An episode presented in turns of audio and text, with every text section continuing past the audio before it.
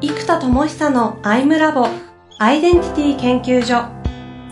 私は何者なのかそれは人類にとっての永遠のテーマ。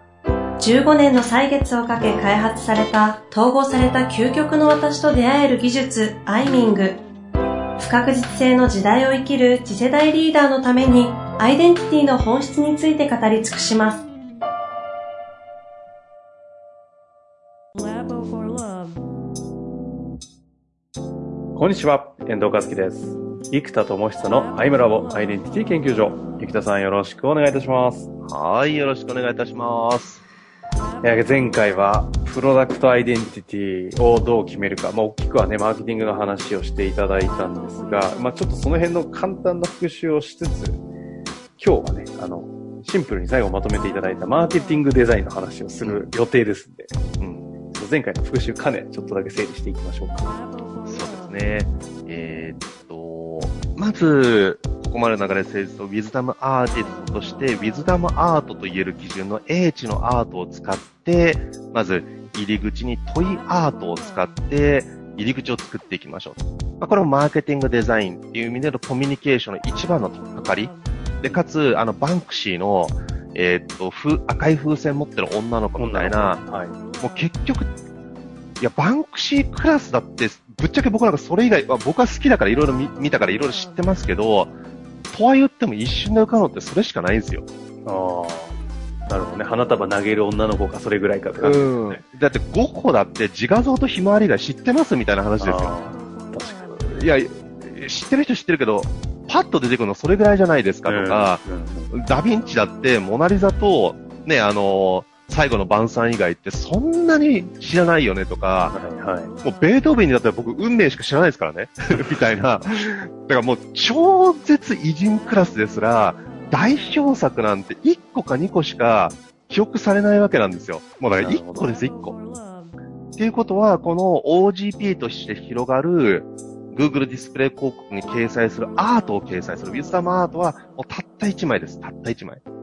で、これをぼーっと広げて、コミュニケーションデザインとしてはそこから、まあ、PV のバージョンもあれば、1枚のバージョンもあったり、えー LP に来てもらって、えーまあ、自己権限としてのアイデンタリーカンパニーを名乗る自己権限として、まあ、1万人かける、えーまあ、サブスクモデルで月2万円未満ぐらいので、まあ、えー20億ぐらいに行くような、うんえーゴール。これは、えー自己権限としての経済的アウトプットと、はいまあ、はい経済はもちろんあるんですけど、まあ、それ以上にやっぱ本当にメタマーが1万人いないと、自己統合が誰もができる世界なんて不可能なんですよ。なるほどな。そうメタマー1万人増やさなきゃ、しかも一流の技量があるメタマーですね。うん会計士さんとか、医師とか税理士さんみたいに、ちゃんとプロフェッショナリティの職能を備えたメタマーです。うん。なので、その潜在層で言うと多分数十万人必要になるので、このプロフェッショナル1万人が今後社会構造のシフトが必要なので、そう考えたら、顧客1万人も作れないんだったら、もうプロフェッショナル1万人なんてとてもじゃないけど届かないので。まずはそこっていうのがスタートですよと。なるほど。で、さらにブレイクダウンしていくと、次のやっぱり、この商品は何かっていうプロダクトアイデンティティが、もうとにかく大事ですよと。えーゆっちゃんは通信教材ですよとか。で、すごい会議は経営会議の支援ですよっていう、そのプロダクトが何なのっていう、えーっと、定義ですね。はいはい。ここがまずすごい大事。で、わかりやすく言うと、えーっと、〇〇業界の〇〇。だから、アドビみたいな、みたいな感じで、こう、その、ある特定の会社を比喩に使えるようなうんうんうんですね、このプロダクトアイデンティティは。なんで、そこをこうしっかりとポンと、えー作っていきましょうと。うん。はいはい。で、僕の場合は、えっ、と、フアマイを統合的にデザインする、まあ、アイデンティティデザインプラットフォーム、ジニアムっていう、えーサービス。で、これも、既視感があるように設計する必要があるんで、えっ、と、まあ、Adobe Creative Cloud のページを見ながら、えっ、と、完全に同じにはしないように、でも、あ、なんかアイデンティティデザインのアドビみたいな感じじゃんっていう風にユーザーには認知してもらえると分かりやすいんですよ。うん。うん。うん。なんでそんなような、えー、仕組みにして、えー、じゃあさらにマーケティングってことを考えたときに、マーケティングデザインを考えたときに、まあ今、いろんなこと考えていろいろこうやって作ってるので、はい、はい。そこについて本日また進めればと。お話いただければと。まとめ思いてだいぶますか？はい、はわかりましたが。い。いやいやいや、一個一個が全力なんで、当然そうなると思うんですけど。え、で、マーケティングデザインって、要はデザインですよね。この前回はですね、あの、えっ、と、記事、その道情報、まあ本当に新しい価値を作っちゃってるので、知らないですからね、みんなこの世界。なので、未知なものを認識してもらうためのコミュニケーションとしては、やっぱ基地。だけども、まあ、基地という知るというところもなかなかハードル高いので、この見たことあるっていうレベル、知ってるレベルじゃなくて。で、騎士情報というところがキーだよねっていうところで終わっていたんですが、そうですね。えーっとですね、ここの設計がですね、やっぱ結構大変で、えーっと、アートにしながらも、うんうん。メインコンセプトを、たった一つのアート、えーっと、映像とか、一枚絵に、いかに落とすのかなんですよ。はいはいはい。で、えーっと、これも大きく今二つ用意してあって、うんえーっと、一個はですね、えーっと、キャラクターなんですよね。やっぱり人が印象に残るのって、結局こう、物語なんですよ。うんで、えーっと、だから、イソップ物語のアウフヘーベンがまずキーだなと。で、これって実は究極あらゆる教育って、例えば聖書とかも物語教育ですし、あのいつも言います。アリとキリギリスの教訓はみんな知ってるけど、7つの習慣の教訓ってみんなは知らないじゃないですか。はいはいはい。アリとキリギリスとウサギとカメの教訓なんてね、もう認知度多分99.99%ぐらい日本だったらあるはずですよ。てか多分人生でウサギとカメの話して、え、何それすごい、いい、いい例え話だねとか、初めて聞いた人、多分、いたらびっくりしますよ、僕。ん えー、みたいな。え、今まで人生で生きてて聞いたことないのえ、なんだ、生田さんが作ったかと思いましたとか言われたらびっくりしますよ。だからまあ、その子供じゃない限りね、人口のね、普通の大人だったら、まあ、認知度ほぼ99.99%、もう100%と言ってもいいんじゃないかなぐらいあると思うんですよ。でもこれは、ショートストーリーなんですよ。小さな物語だから広がってるんですよ。うん。っていうことは、やっぱり、次の時代のフロントに来るものが僕何か、特に教育って分野において、究極のフロントは何かっていうと、15秒のイソップ物語型研修。ああ、発想そこ。はいはい。これがいわゆる CM の役割をするし、イソップ物語みたいに、この物語が実は教訓をもたらす。だちゃんと教訓が入ってなきゃいけないんですよ。なるほど。だからちゃんと教訓が入ってる15秒ストーリー CM。で、これがイソップ物語のように、やっぱり動物とか、えーっと、虫とか、みんなが知ってる自然界の基地情報ですね。ここと繋がった、えー、教訓動画がもうとにかく鍵ですと。なるほど。だからもう、もう圧倒的に、これ人じゃダメなんですよね。もう動物です、動物。うん。うん騎士、騎士ですもんね。そうです。もうみんなが知ってる。うん。なので、ここの基地である動物の生態とか見たことある動物たちを使って、えーショートストーリーを15秒で作る CM。で、えっ、と、ここで、じゃあ動物っていう時に、えっ、と、うちの場合は究極じゃあ動物一匹何なんだって話なんですよ。うん、うん、うん。もちろんいろいろ言っていいんですよ。いろいろ言っていいんですけど、まあ、ドラえもんだったらドラえもんがいて、ドラミちゃんとかいるけど、まあメインドラえもんじゃないですかみたいな。うん、うん。やっぱり、あの、一番の主人公たる一匹の動物は誰だっていうことなんですよ。で、ここでまずうちが、えーっと、新しくキャラクターを作ったんですけど、これも、なんか、全く未知だと微妙なんですよ。うん、うん、うん。だから、知ってる人は知ってるんだけども、新しいっていう、その、形で、で、今回ね、僕作ったのは、あの、まさにオマージュなんですけども、あの、あれ、いこれ前、前回から言いましたっけ？あの、うさぎとアヒルの騙し絵？いや、あ、言ってないかな。言ってないんじゃないかな。はい。えっ、と、これね、ジャストローっていう心理学者の人が、えっ、と、作ったんですよ。うんうん。で、えっ、と、で、要は、アスアヒルにもウサギにも見えるっていう騙し絵なんですね。うんうんで、えーっと、やっぱこれがむちゃくちゃわかりやすいなと思っていて、で、何者としてどこへ向かうか。で、えーっと、その、えーゲインシフトっていうのをマーケティングでまずむちゃくちゃ作りたいんですよ。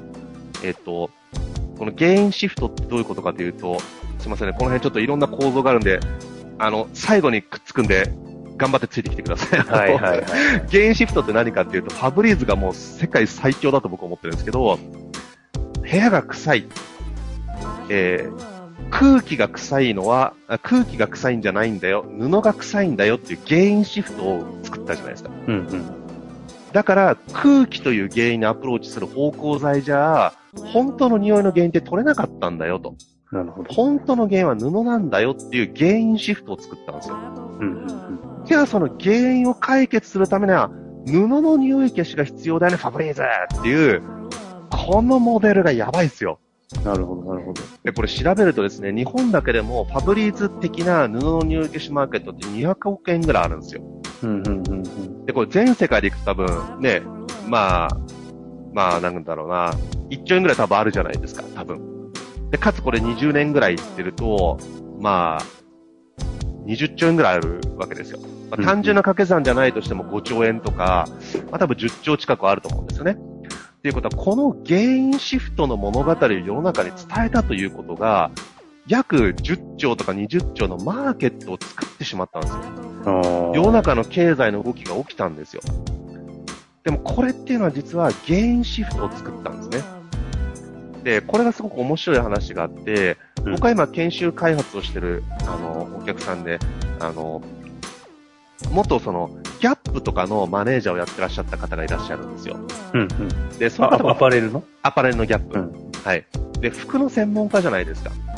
だからやっぱファブリーズとかをお店で売ってる服には絶対やんないんですって。生地も傷むし。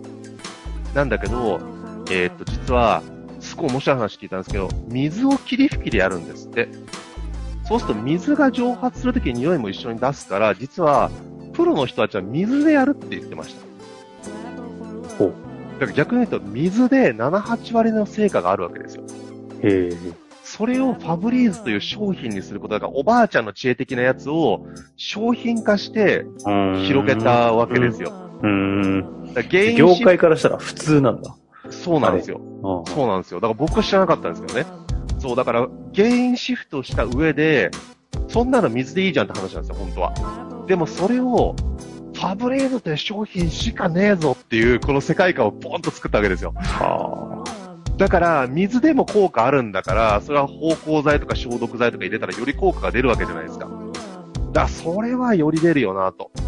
だから、しかも、消毒とかが強かったら生地を傷めちゃうので、あ。うん。実は弱い必要があるじゃないですか。はいはい。ってことは、成分はほぼ水で出なきゃいけないんですよ。ということはですよ、水を20兆円ぐらい、20年間ぐらい売ったわけですよ。まあ、ファブリーズみたいなやつも含めてね、だからファブリーズが作ったことで他の人たちも増えたので、いや、これだなと。原因シフトをした上で、普通にすでに効果があるものに自社の強みを入れた圧倒的なものをやった。っていう、だから水でも効果があるんだから、その商品にしたら効果あるわけですよ。うんうん。いや、この、このたったシンプルなロジックのシフト、人々の頭の中の考え方のシフトを作って、ね、もう世界中で10兆円とかそういうなんか超単位のお金を作るパラダイムシフトってやばくないですか？うーん。なるほど。その文脈で聞くと刺さりますね。いやげ確かに。芸術だなと思ってるんですよ、僕あアート、あ、アートだ、アート。このファブリーズはアート、まあ、さすが P&G でも世界的にマーケティングのね、世界一とい言われるに値するものが、その P&G の出す芸術としてふさわしいじゃないですか。あ、やっぱこれやったら PG か、みたいな。いやーやっぱり P&G すげえな、みたいな、やっぱなるわけですよ。うん。まあ、やっぱ彼らの作品として圧倒的なアートだなと思うんですね。なるほど。で、じゃあこのロジックを自分用に適用した場合、じゃあ、なんかキャリアがうまくいかないとか、人生がワオじゃないとか、いろいろ、なんかいろんなものがあったとして、布じゃ、あ空気じゃないよ、布だよっていう構造が、パラダイムシフトができればいいわけじゃないですか。うん。うん。で、じゃあ、これは僕にとって究極何なのかの設計がまず必要なんですよ。で、これはすごくシンプルにいくと、ワットじゃない風だよってことなんですよ。で、普通キャリアとか人生とかビジネスで悩んだ時に、今集中すべきことは何だろうっていう何っていう what を考えちゃいますよね。うんとか、何したいんだっけとか、究極したいことなんだろう俺は今何をすべきだろう過去すごい好きだったことなんだろう全部 what なんですよ。うん。問いが、まあ問いがうちポジショニングなんで、問答がポジショニングなんで、what の問いから who の問いへっていう、このシフトが、布じゃ、空気じゃないよ、布だよってアプローチなんですよ。ここがもう圧倒的にやりたいことなので、うん何も、何をするかは何者かで決まる。というシフトメッセージが刺さればいいんですよ。あ、そっか、何をしたいかを探したの、それは何者かで全部変わっちゃうよなっていうこと。で、これが、イソップ物語みたいな15秒 ,15 秒 CM で刺さったら、空気じゃないよ、布だよになるじゃないですか。だから、what とか how じゃなくて、えー、この風なんだよと。うんうん。で風の領域に来たら、風は前を統合的にデザインするアイデンティティデザインプラットフォームにグッとつなぎを作れるんですよ。だからこの風っていう原因だ、布だよってなったら、原因が布だよ、だからファブリーズ。布の匂い消しファブリーズに入るわけじゃないですか。だからアイデンティティをデザインするジニアムだよに入ってくる。だかうん。らこの原因シフトが風に入る物語を設計する必要があるんですよ。はいはいはで、ここでさっきのキャラクターの話、イソップ物語の話に戻っていくんですけど、この原因シフトが圧倒的なマーケットを作るので、原因シフトのための物語。で、これが、あの、それこそアイラボの講座でももともとね、使わせてもらってたんですけど、えーっと、このアヒルとウサギの騙し絵で、もしアヒルとして生きるんだったら、池に住んで泳ぎを磨いて魚を取るじゃないですか。い。はいはい。でも、ウサギとして生きるんであれば、陸に住んで走りを磨き、人参を取るんですよ。ということは、どこに住むかとか、何を磨くかとか、何をゲットするか。そして仲間のために何作るかって、魚だったら、ね、あの、養殖場とか作るかもしれないですよね。でも、ウサギだったら畑を作るじゃないですか。うんうん。だからこれ何者かで全く人生の道が違うよねっていうのを、この騙し絵で表現した物語を作ってるんですよ。はいはいはいはい。で、そうするとこのアヒルにもウサギでも見えるんだけども、事実は、ここにアヒルにもウサギにも見える存在が事実としてあって、これアヒルでもウサギでもないんですよ、実は。両方に見える騙し絵という存在なわけですよ。うんうん。私という存在もそうですね、どう定義するか無限な可能性があって、でもどう定義したかでその先の what の話、how の話全部変わっちゃうじゃないですかと。これを15秒 CM にして、何をするかは何者かで決まる。で、アイデンティティをデザインする、えー、ジニアムですよって、この CM を今作ってるんですよ。うーん。でこの原因シフトを引き起こす物語、イソップ物語 CM というのが、まあ、今日、あの、最初の話してた、えー、その、マーケティングとか、既視感をどう作るかとか、その辺のストーリーの、ま、まだいっぱいあるんですけど、今日このぐらいかなって。あいやいや、今抑えていただきましたけど、マーケティングデザインの話しましたが、ちょっとあれですね。普通に、あの、いいっすね。ビジネスの、ビジネスモードになった生田さん、ちょっと久々に見ましたけど。そうですね。これやっぱりね、僕もね、あれ結構真骨頂感あるんですよ、やっぱりね。ねこれ僕得意だなと思って。いや、今、なんかね、ね、もううん、久々に見た生田さんが出ましたね。いや、という感じでありましたが、逆に今のはな何者として言ってて今のエネルギー感で喋ってたんですか？で、これもウィズダムアーティストですね。まさにそこですか？いや、英知をアートするっていうのは、うん。ビジネスノウハウもアートにしていくし、これは芸術的な戦略だよねっていう、戦略とか仕掛けも、こうやって知略でインパクトを作ってるのが、まさに、あの、孫子の兵法書ってね、あの、アート・オブ・ウォーみたいにこう、訳せたりするじゃないですか。はいはだまさにアートなんですよね、その兵法っていうのも、極論。だからその知のアートっていう意味で言うと、現代では、マーケティング戦略とか戦術が、まあ、当時のね、戦いに相当する場所になってくる。まあ、戦ってるわけじゃないですけどね。う。うんん。なので、そこがやっぱり、アートだね。そうやっこまで狙って、そこまでやって、設計した上でこれを、パーンとたった一個に絞っ。てか、たった一個に絞らなきゃいけないんで、さっきから言うようにもう、もう5個ですら自画像とひまわりしか広がらないんだから、僕が出したものなんてもう絶対にどこにも広がらないんですよ。まず大前提が。5個ですら2つと。だせめて1個なので、極限の1個を作らなければ絶対に届かないんですよ。うん。だから極限の1個にするには今みたいに極限性に通ずるロジック。まあ、僕はこう発明家なんで先に仕組みを発明して、その発明した仕組みで自分を改善するってやり方をするんで、やっぱりこれもウィズダマアーティストとしての、なんかエネルギーですかね。いやーというわけでやってまいりましたが、まあ、はいいつもね、あの、4回、こう、月に1回、ギュッとまとめてやってるわけですが、次回最後になりますが、どんな感じでまとめていきますかね？えーっと、そうですね、ここから騎士官の話と、今の話ともう一個仕掛けがあるんですよ。さっき言ったキャラクターともう一個映像の仕掛けがあるって言ったじゃないですか。はい。この映像の仕掛けと、自分のロジックとかアンドマークとかをどうやって一本の線に乗せるかっていう、ここをまた共有すると、キャラクターと映像イメージみたいな二つを使ったアート戦略なので、うん。ちょっと今ちょうどホットに作ってるんで共有できればなと。なるほどですね。じゃあそこ行きたいと思いますので、次回楽しみにしていてください。というわけで、ありがとうございました。はい、ありがとうございます。